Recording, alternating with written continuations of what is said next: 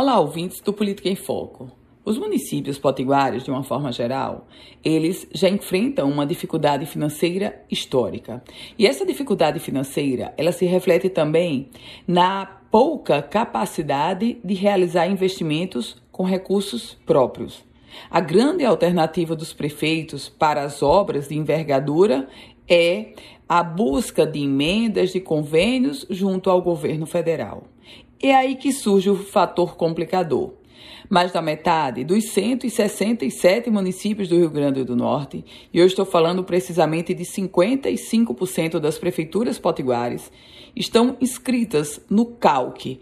O CALC é o Sistema de Informações sobre Requisitos Fiscais do Tesouro Nacional, ou seja, é uma espécie de Serasa das gestões municipais. E exatamente por isso, por estarem inscritas no CALC, é que mais da metade das prefeituras potiguares não podem receber recursos de transferências voluntárias da União.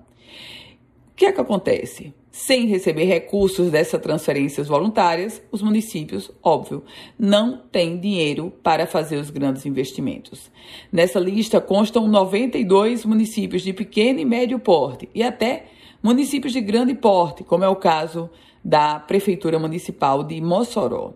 Os repasses desses recursos são condicionados a uma série de requisitos fiscais, como a regularidade de pagamento de tributos federais, a contribuição ao FGTS, adimplências em empréstimos e financiamentos concedidos pela União e prestação de contas de recursos recebidos anteriormente. É diante desse contexto que a inclusão no CALC chega como uma espécie de problema grave para as prefeituras que agora ficam sem recursos, sem receber recursos para os, os grandes investimentos.